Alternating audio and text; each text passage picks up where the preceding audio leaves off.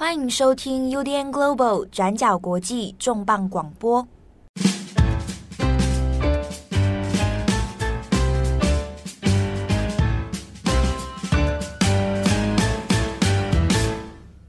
Hello，大家好，欢迎收听 UDN Global 转角国际重磅广播。我是编辑七号，我是编辑木仪。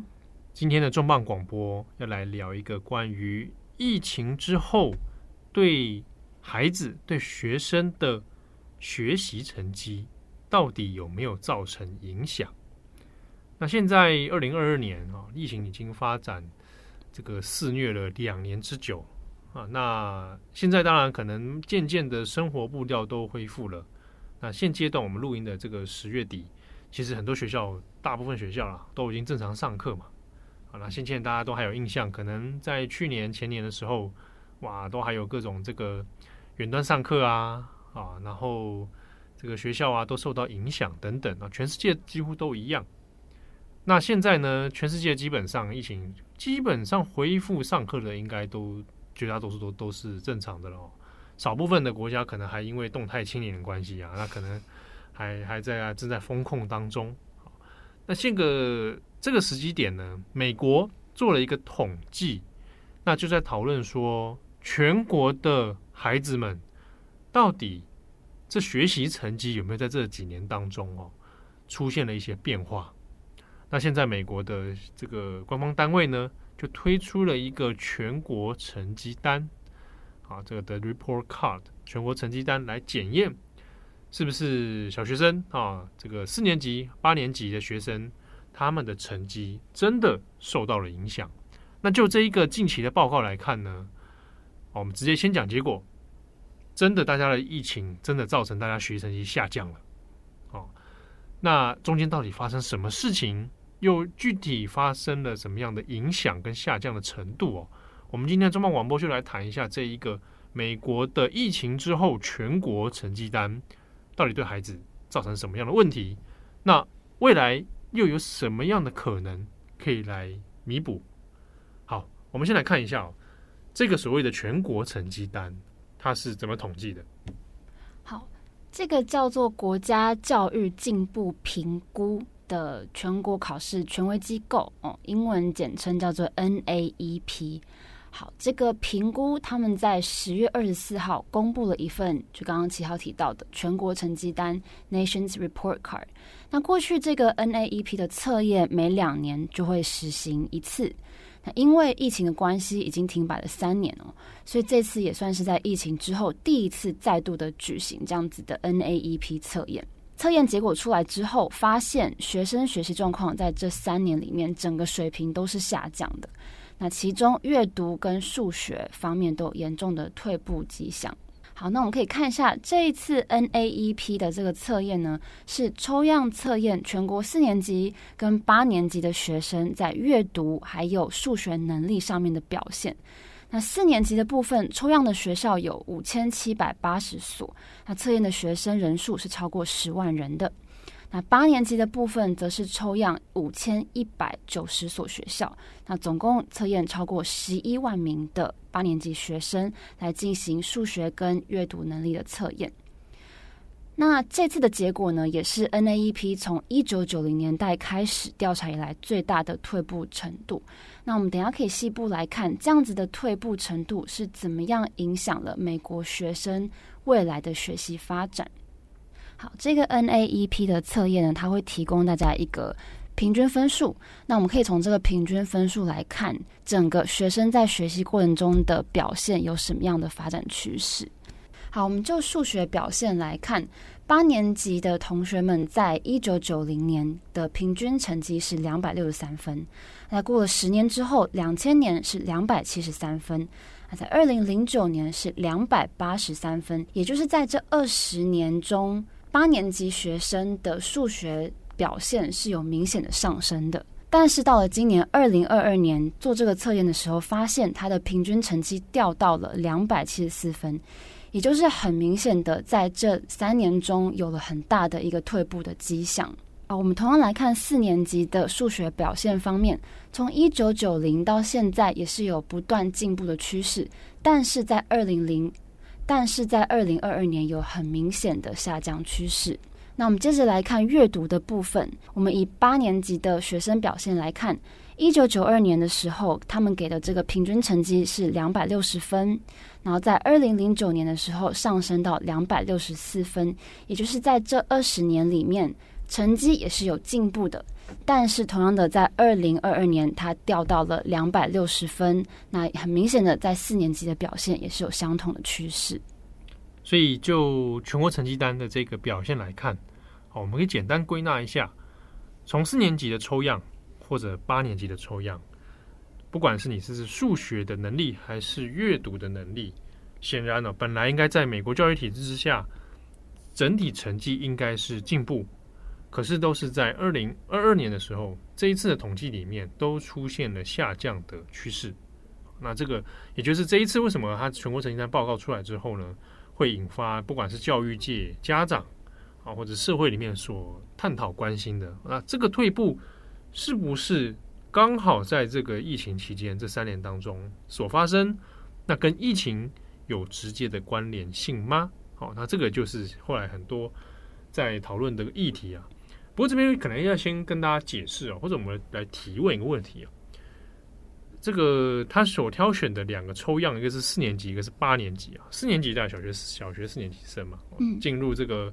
要迈入高年级的时候，哦，那八年级的在台湾来算的话，就是差不多中二吧，国国中二年级，国二，国二啊，中二的这个年纪啊，哎，可是这个挑选是是怎么挑的？有特别的意思吗？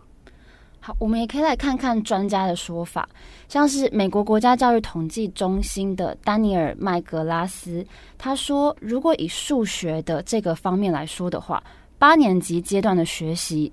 的数学知识，还有运算等等的技能的训练，对于未来的发展其实是非常重要的。因为这些技能对于后续课程的学习，甚至如果孩子未来在科学相关领域想要求职，那这个阶段的学习，或是我们说在这段时间奠定的基础，是会发挥关键的角色的。所以就是说，如果你国二的时候你数学很烂，你很有可能。未来就跟数学有关的任何工作无缘啊！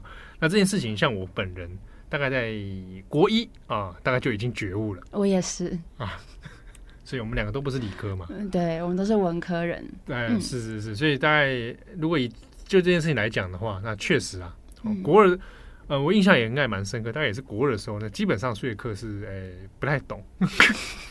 跟不上吗？对对对，跟不上。国一的时候还稍微有点可以哦，刚刚、嗯、开始学一些，很很嗨的时候，对，还可以的时候。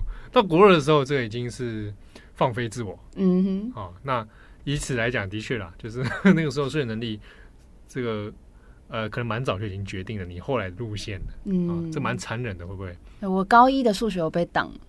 哦，真的、哦嗯哦，我高一有救回来啊。哦，高一高一有好一点，但之后高二就不行了。好，但是这在这个全国成绩单里面，他的确挑选八年级哦，有他的用意存在了。好，所以这位专家他也警告说，如果针对八年级学习落后的情况，我们不加以想办法来解决或是帮助这些孩子的话，很有可能会降低这群年轻人未来在数学、还有科学或是科技领域发展的能力。那就这个全国成绩单来讲呢，嗯，相关专家有解解释哦，基本上全美大概每一周都没有幸免。哦，整体来说，大家的那个每一个州份哦，学生的状况都是普遍是下滑的。那当中当然就是很好奇原因到底是什么？是不是就真的是在这几年当中的疫情导致孩子的学习能力，或者我们讲针对数学跟阅读能力上面，真的出现了一些影响？全国教育统计中心的主委佩吉卡尔啊，这个专家他也简单归纳了两个他认为是最主要让孩子们学习表现下滑的原因。第一个就是健康状况。那我们在这边说的健康状况，主要是有关于，例如说疫情中小朋友本身如果有确诊，或是家长确诊等等造成的呃生理或是心理上健康的影响。那另外就是有关远距教学这件事情的讨论，到底远距教学跟实体课程的学习成效有什么样的差异呢？那美国有不少的老师跟家长就发现说，学生在线上学习的时间如果越长，那他的学习成效很有可能就会越差。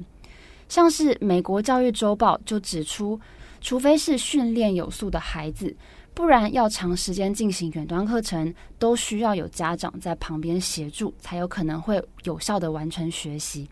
但是我们回到现实面，很多爸爸妈妈是需要兼顾工作的。那在疫情的情况下，可能也没有办法这么理想的近距离，还有长时间的来陪伴在家线上学习的孩子。所以碍于现实的情况，很多家长只能把孩子独自留在家中上课，或是把孩子交给年长者，例如说他们的爷爷奶奶来看顾他们的孩子。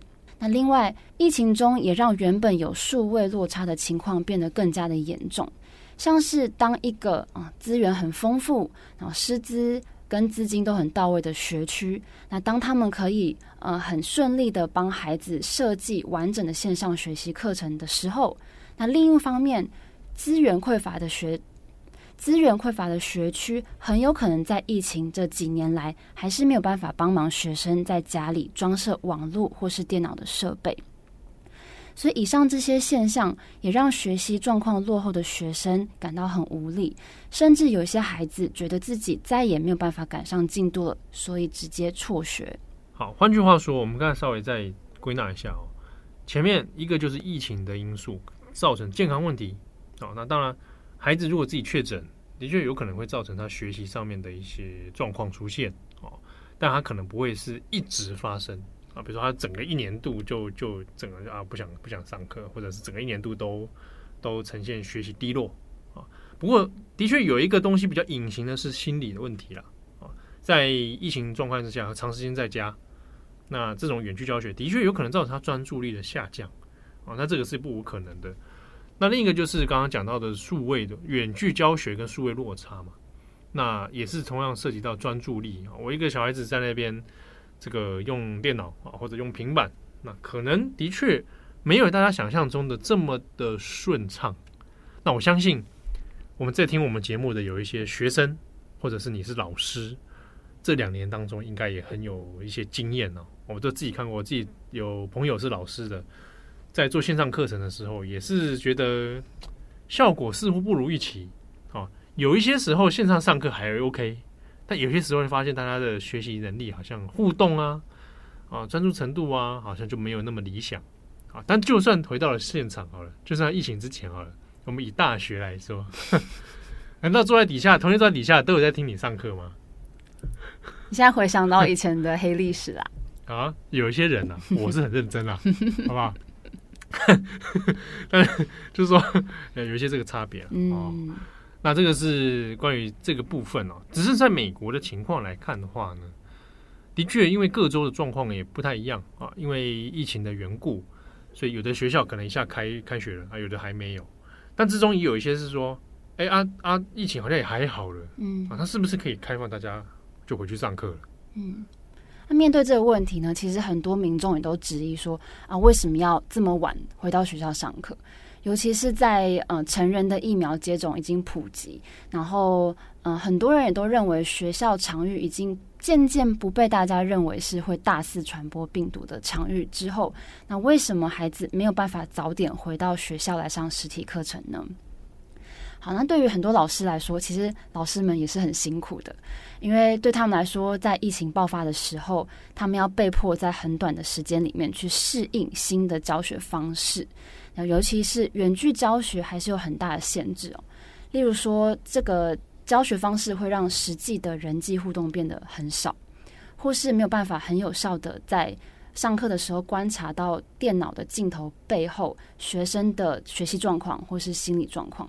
那尤其这个对很重视师生互动学习的美国来说，的确是一个教学上的困境。那就有老师说，当你在上课的时候，持续看到学生在课程中突然把镜头给关掉，或是当你发现学生躺在床上登入线上课程，那其实就某种程度可以理解学生的学习效果会受到很大很大的影响。躺躺在床上登入线上课程，嗯，我看到有 报道是这样子写，哦，就是说大家上课的时候他人在床上，对，对，然后可能拿了那是笔电或者平板。就是我觉得一开始的时候，可能大家会很重视哦，要上课这件事。哦，就真的很正襟危坐坐在那里。对，就是时间到啊，就坐在把家里的书桌当成是教室的书桌这样。哦、但是可能过了两年，皮了吧？对啊，对不对？或者是其他各种，本来那边刚好更美，没人没不在那里。对啊，我们也有看到很多在线上课程就是出糗的情况。对，我还看到有人就是。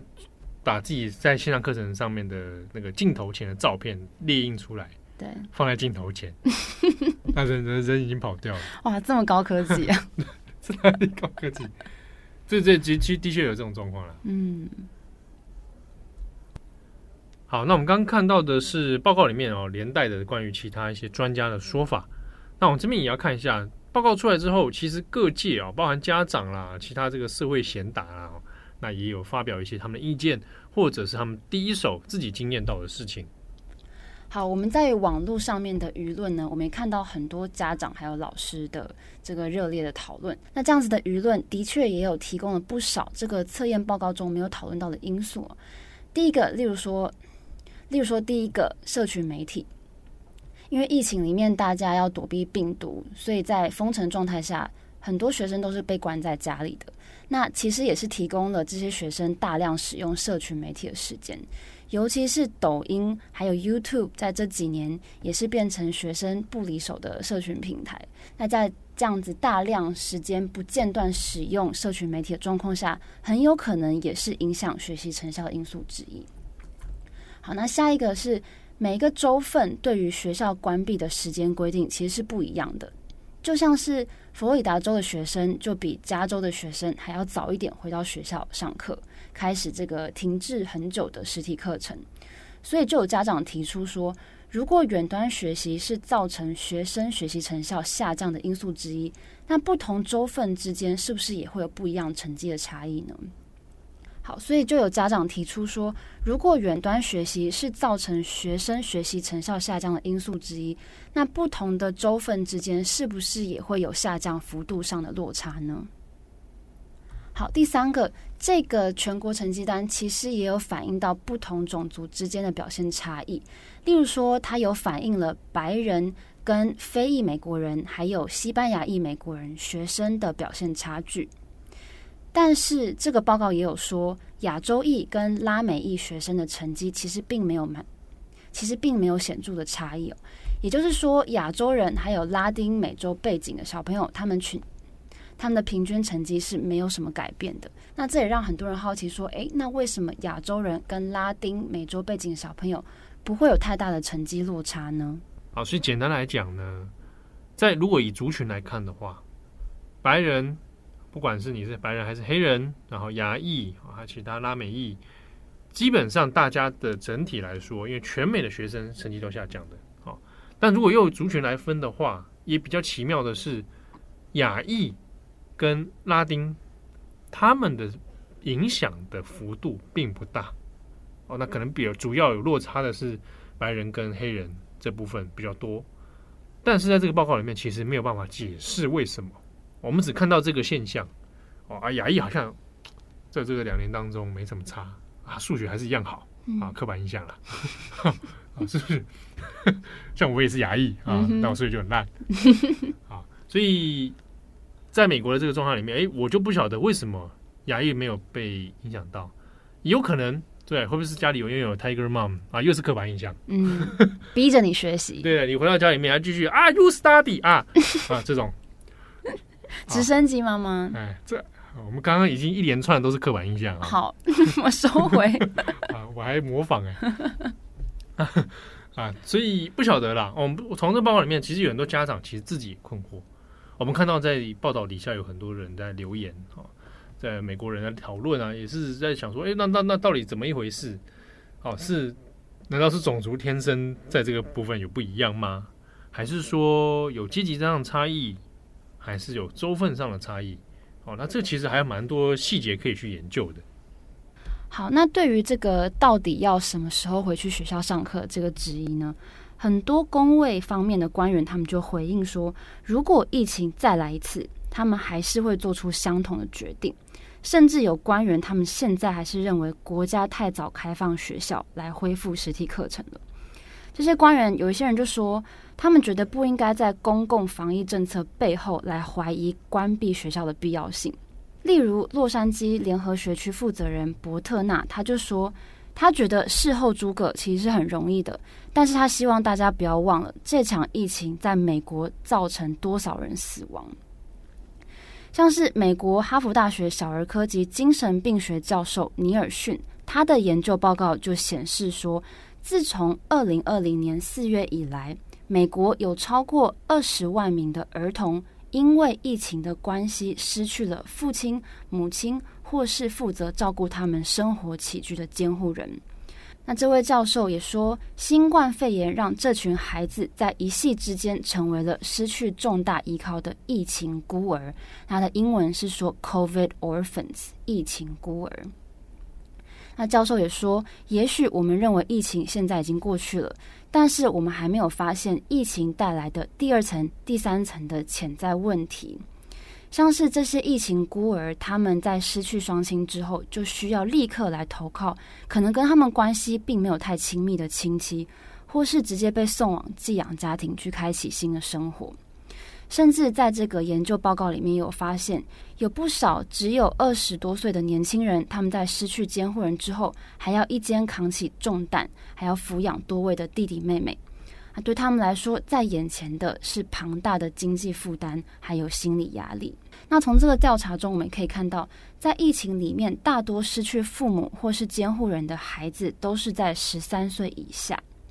那如果用种族来划分的话，那这个调查我们也看到，失去双亲的非裔美国人和西班牙裔美国人儿童的比例是白人儿童的两倍。那亚洲裔儿童则是白人儿童的一点四倍。那如果看美洲原住民儿童的情形是最辛苦的，他们失去监护人的比例是白人儿童的三点五倍。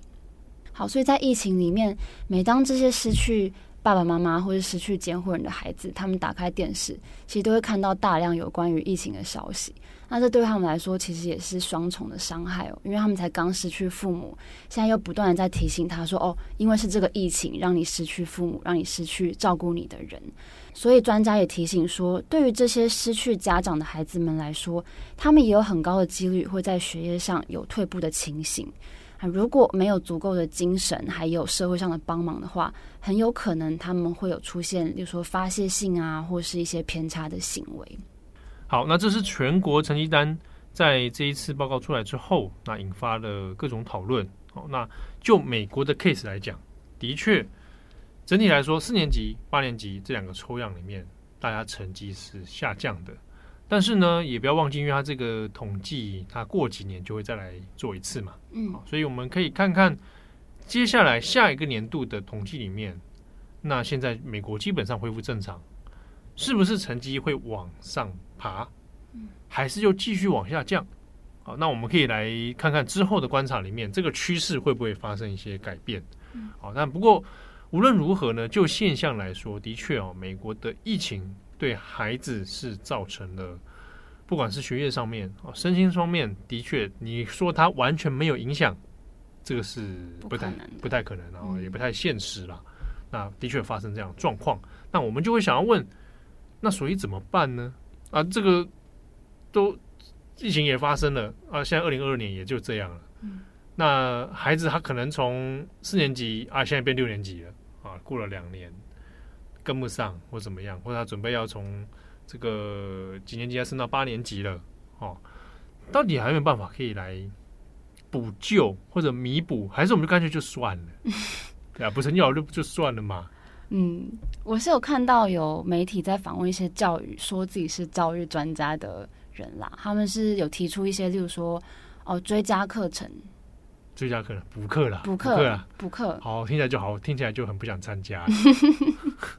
就学生压力已经有一点大了，但又要补一堆课，嗯、那到底会不会有真的很正面的效果呢？所以补课哦，这的确是有一些专家是认为，那缺了，那我们就补嘛。嗯，好、哦，当然这个的确是比较直观的做法。我们假设我们在我们以八年级来说，好像，就差不多国二嘛，那就增加新的课程来做补救措施。哦，那这个的确也是一种方式。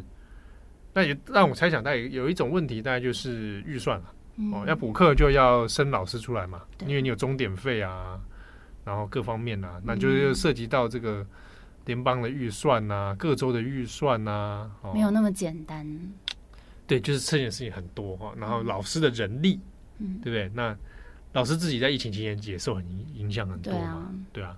那或者有人说，那可那线上补课好了，呃，又线又又又线上，又线上，又线上啊，就不行，嗯，对不对？那就补课可能是一种选择啦，嗯，哦，能补多少那不确定。那我看到另外一个是有关于在生活方面的补救，但是我自己听我是觉得有点有点又把这个难题丢还给家长。啊，就例如说在生活中多让孩子念报纸啊、念书啊等等的。哦哦哦，对。那个背后的概念，其实也是说，教育不能只是学校的责任了，嗯，啊，它也有部分是家庭啊，各方面的资源啊，嗯，所以丢给家长，叫他多看报纸，对，那这个可能比较容易发生在比较有资源的家庭嘛，对，的确，哦。那如果我们刚刚讲到，他可能相对社经地位比较低，嗯，那家庭资源比较没有那么优渥，叫他去 read 回去 reading，好像是。对啊，那家长自己本身也没那个习惯的话，嗯，哇，这个也不容易啊。但是我看到一个说法是说，现在有些专家觉得家长比老师变得更像专家，说因为他们在疫情期间是近距离陪伴孩子学习的人，所以说哦，家长跟老师一起来努力这样子。哦，一起来努力啊，就是有些家长知道这个教育的难处了。对啦，没错。哦，那的确，但的确也是有这种。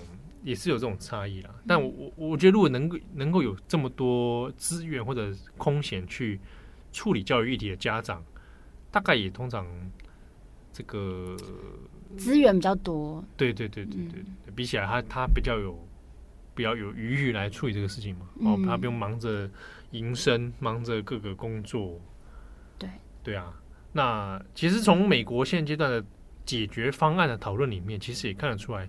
大概很难找到一个真的很全面啊，或者是大家一看就觉得很有效的方式来弥补这疫情几年两年当中的这个落差。嗯，好，那是不是真的能靠补课的方式来挽救？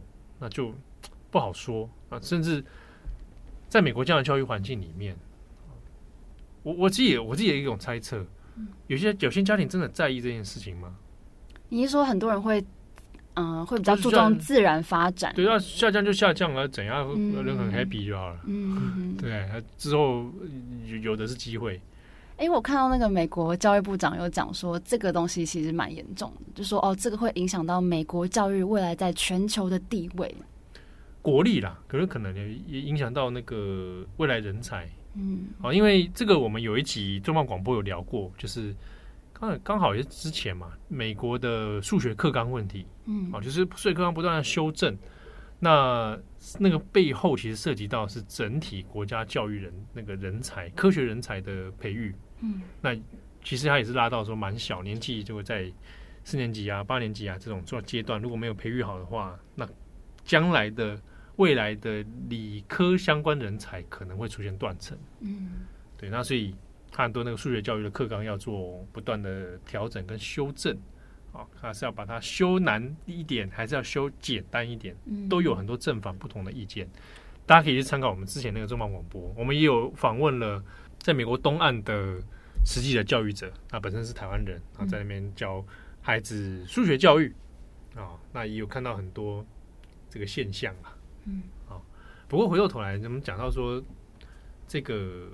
方案啊，或者是讲远距教学造成的一个状况哦。我如果听这位上次我们访问是遗忘，嗯，他有提到一个现象观察到的，就是孩子们之前在远距教学啊，所以他这是面对着电脑，那就你要讲话的时候就会按那个类似按扣键，对，就举手，对对，对，或者你就才能对着麦克风说话，嗯，那你不不说话的时候，你可能就按 mute。对不对？你就是把它静音，你的声音就不会发出来。嗯，之后呢，这个他习惯这个模式了。他后来回到学校上课的时候，在大家聚在教室里面，嗯，然后突然就跟旁边大家在上课，突然跟旁边大声交谈，啊，嗯，很不自觉的大笑脸，或者不自觉的发出声音啊，习惯了，习惯了，他忘记这个现场是没有 mute 键可以按的。嗯，好，这个很直觉。哎，对，我觉得发生在孩子身上是有可能的，就是说他们年纪还没有到很大嘛，可能这个幼儿园啊，或者是刚刚这个上小学这样，嗯。啊，的确有些远距的习惯可能会不小心又带进现实里面。对，这不知道花多久的时间才可以再回到原本应该有的样子。对，我我想，但我相信应该如果密集的话，应该是很快了。嗯，还是说他其实坐在上课的时候，坐在办坐在那个桌子上，然后上半身有穿衣服，下半身只穿内裤，或是拖鞋之类的。这个也太夸张了！你中间上学路上大家都在看你，孩子们冷静一点。应该没，应该是不至于这么夸张啊。嗯，但感觉的确需要花一点时间去适应回到学校上课的样子。尤其之前那个口罩了哦。嗯、不过这边也讲，就是嗯，远距没有看到本人，互动还是有差的。嗯，对不对？你看见本人还是不大一样。对，这个很好理解啊。比如说你就很，比如说你在电视上看到的明星，在现实中看到他，感受完全不同。对对，存在感完全不同。嗯、那你跟朋友、老师之间的互动，其实也是。嗯，那这个多多少少会有一点影响你的，不管是也许是专注力啊，也许是你的心情。对啊，那如果是孩子的话，再小一点的话，他可能有表情的模仿。嗯，就是他要学习用呃表情来判断嘛。对，好判断情绪啊，各方面啊，嗯、那这个部分就的确会少掉很多。然后其实现在蛮多，嗯、呃，在线上课程的时候看到有一些老师还是会戴口罩，因为他们可能在教学的环境是有别人对的状况。那口罩戴着，你对于表情、脸部肌肉的变化的观察，对啊，对啊，对啊，也会受影响，会受影响。嗯，对，我们就只能判断他的眉毛跟眼睛。那这个 用眼睛说话，对对对，那我们其他脸部的肌肉的运用就。大家好像比较少看见，嗯，对吧？这个的确是会影响到人际互动的。好，那我们除了美国这个 case 哦，这边要来补充一个是日本。很有趣的是，这个美国的全国成绩单呢，日本也相当的这个注意，也出了相关的报道。原因是因为日本才在今年度几个月前呢、啊，也做了统计。就是在研究说，那日本这个自己也是远端上课啊，到底有没有影响啊？嗯，那他们调查的呢，也是从他他年级稍微高一点啊，小学的五高年级，然后到中学三年级，然后到高中，结论就是啊，日本的结论，当然这个是日本的说法，官方啊文科省做的统计，结论就是呢，二零二零年到二零二二年，学生们因为远距教学疫情的关系，那对于基本的学业成绩，它是算。国语啊，数学啊，过去就日文啊，嗯、我们也可以广泛的说，就是算术跟数学能力跟阅读了。嗯、答案是没有影响。哦，就日本是状态是觉得，嗯，发现差异并不大，嗯，并没有大家想象中的学历下降的状况。嗯，这个并没有。不过呢，新的统计里面有讲到，如果用另外的考试来算的话，这个正确答题率有点下降。什么叫正确答题？其实这样就是，比如说，假设一百题好了，那你答答对几题？嗯、啊，这个正确的答题率。那从语文跟数学来说的话呢，平均的成绩是往下跌的，嗯、但跌幅并不高，嗯，那就是跌一点点。哦，那这个是日本观察到的现象，但他们的结论就是说，疫情远距教学其实并没有对学历造成什么太大影响，所以他们很好奇。哎，美国发生了，那日本为什么没事？啊，当中有很多种说法啦。有一种说法是，可能是教育环境的不同。嗯，美国可能更注重师生的互动，嗯，学生的主动性啊，提问啊，讨论啊，各种啊，也许有这样的状态。啊日本，嗯，回家自己念。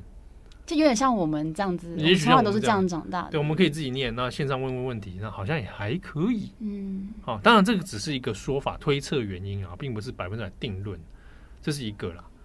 但其他原因其实也分，嗯，离不太出头绪来。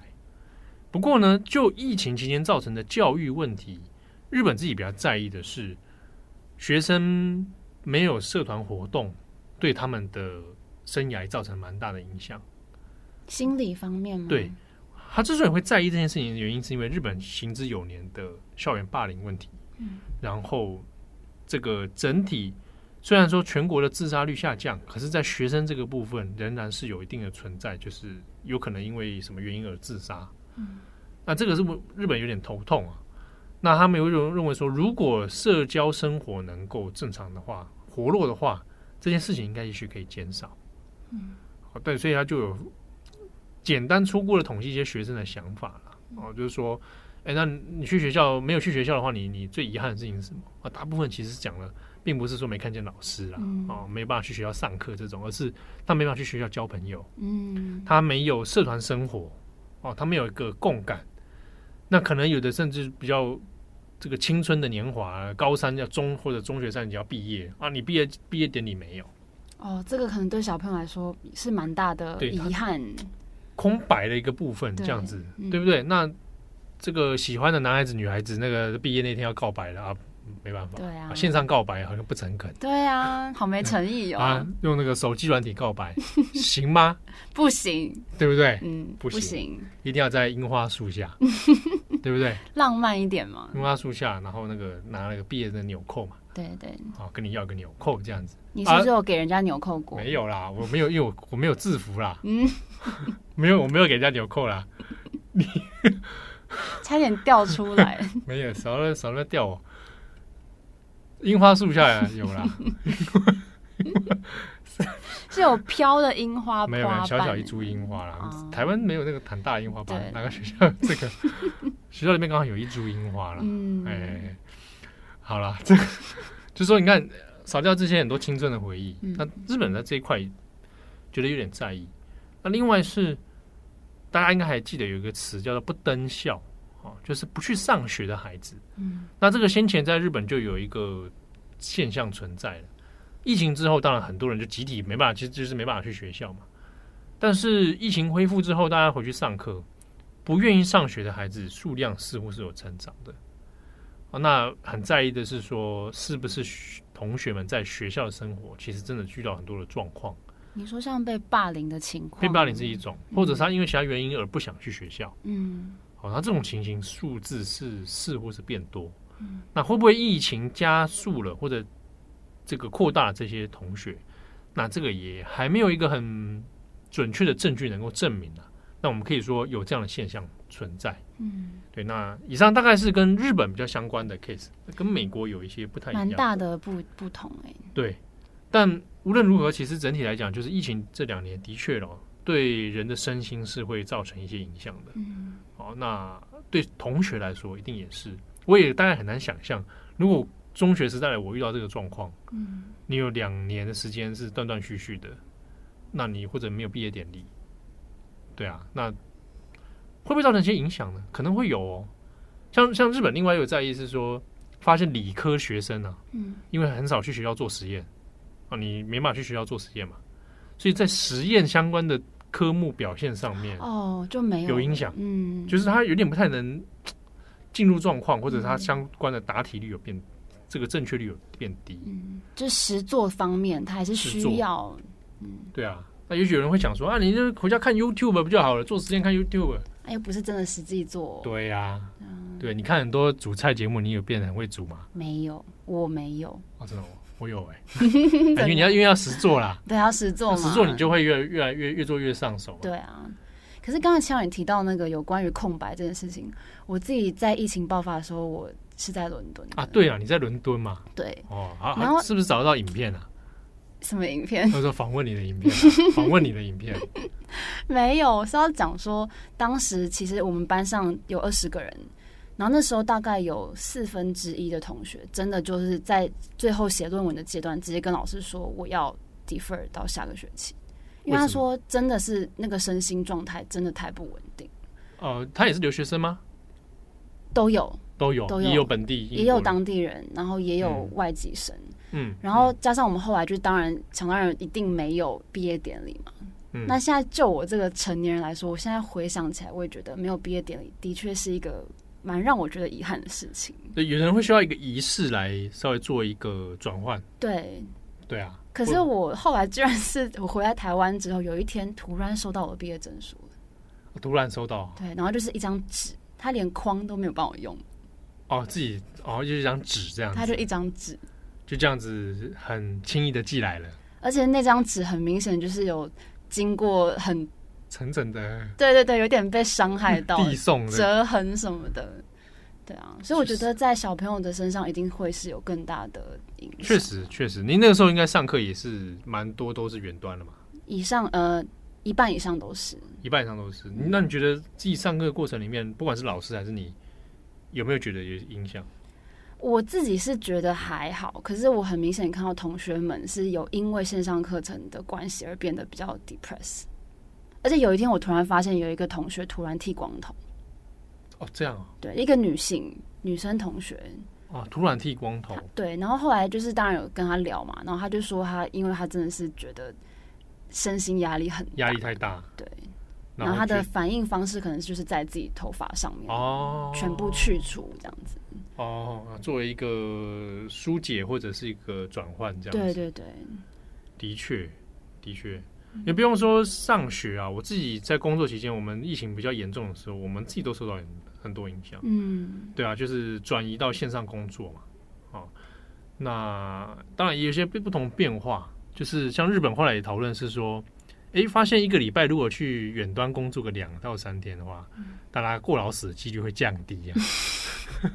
但我觉得是因为、我觉得是因为在日本的关系啦。啊嗯哦，但我的确也觉得是说，工弹性的工作可能的确可以可以让身心一些转换。嗯，但如果要我全然的线上工作，就是我就完全没看到你们这样子，我会觉得有一点失去了这个人味，对，失去了人性。对啊，然后我就会渐渐扭曲，嗯，好恐怖哦！就对啊，我有我以前好像我们在疫情期间也跟大家分享过，我们在疫情期间有时候上班是没有感觉上下班的，嗯，我会感觉我一直在上班。哦，对，尤其是做新闻工作，很明显。对啊，而且我一直在家里嘛，嗯、对我还要出去把门打开一下再走进来。对，啊，我回来了，啊，这样子营造下班感。你真的有这样做吗？嗯，对，因为我工作区刚好跟客厅是在一起的。哦，所以我就觉得我怎么一天到晚都在这个位置，嗯，所以我要换一下位置。哎，其实也是蛮辛苦的啦，在疫情中，不管是大人小孩，其实都辛苦。没错，那所幸当然是说现在看起来没有再更严重的爆发，希望不要再有了。对，那各方面的问题，也许也许需要一点时间来消化，需要一点时间来再做重新出发。那如果是学生阶段的话，也许晚了一个一两年。哦，我觉得也不用把事情看得那么真的那么严重啦。嗯，但是我觉得问题是，假设如果真的再有疫情的话，那我们准备好了没？对啊，就是不能说因为疫情结束就忘记这件事情。哦、对我怎么样有没有弹性的调配方式？嗯，在面对这种比较极端状况的时候，哎、欸，我还能够维持一定的生活节奏，或者是啊，不管是学习或工作也好，还能够一定基本的量。或者这个功能是存在的，嗯，哎，这可能是大家可以去想想看的。好，那感谢大家的收听，我是编辑七号，我是编辑木仪。有任何意见的话或任何想法，欢迎随时留言给我们。我们下次见喽，拜拜，拜拜。